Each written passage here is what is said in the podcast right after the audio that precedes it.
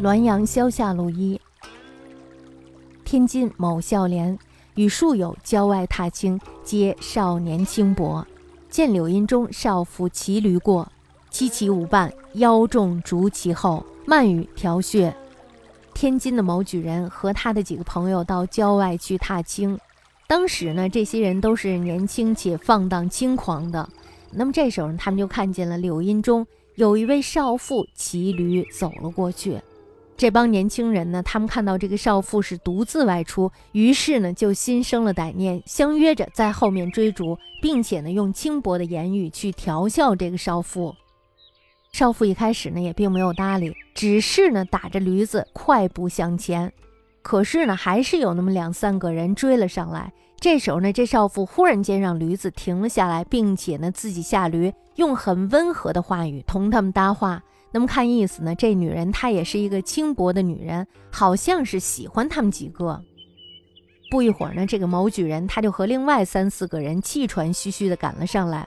某举人呢，这时候仔细的一看，哟，这个女人特别的眼熟。那么他再定睛一看的时候，这时候他发现，哦，原来是自己的妻子。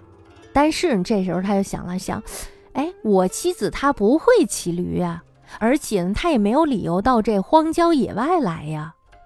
所以呢，这时候他是又疑惑又愤怒，于是呢，上前拨开了众人，开始责骂这个女人。可是呢，他的妻子就好像没看见他似的，依然和旁边的人调笑着。那么这时候呢，这某举人他是怒火中烧呀，他就张开了巴掌，欲打这个妻子一巴掌。妻子呢，忽然间飞身跨上了驴背，跨上了驴背以后呢，马上换成了另外的一副相貌。这时候就在他们这几个人当中，有一个胖子就喊了说：“哎，这不是我的妻子吗？”少妇此时呢，举起了鞭子，向众人斥责道。见他人之父，则侠谢百端；见己父，则悔恨如是。耳读圣贤书，一数字尚不能解，何以挂名贵己耶？也就说呢，见到了别人的妻子就百般调戏，那么见到了自己的妻子被调戏呢，又愤恨无比。你们也是读过圣贤书的人，一个数字都没有弄明白，你们凭什么考中了举人？数了完以后呢，这个妇人打着驴子径直向前去了。那么这时候呢，某举人和其他人面如死灰，僵立在道旁，几乎不能挪步。最终呢，也不知道这个少妇到底是什么鬼魅。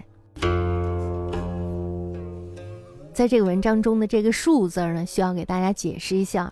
朱熹呢是这样说的：“尽己之心为中，推己及人为术。”也就说呢，这个“数”字其实就我们说的同理心、换位思考。用自己的心去体会他人之心，设身处地的为他人着想，将心比心，这就是我们所说的这个“数”字。那么这个女子呢，指责这一帮人：你们见了别人的妻子就百般调戏，那么要换做你们的妻子呢，是吧？你们可以换一下位置嘛。我现在就直观的让你们换了一下位置，瞧你们给气的。那么别人调戏你们的妻子就不可以了，是吧？所以呢，他说你们也读过圣贤书，连个数字都没有弄明白，就是这个意思。其实我觉得这个数字和我们平时所说的这个“己所不欲，勿施于人”有几分相似。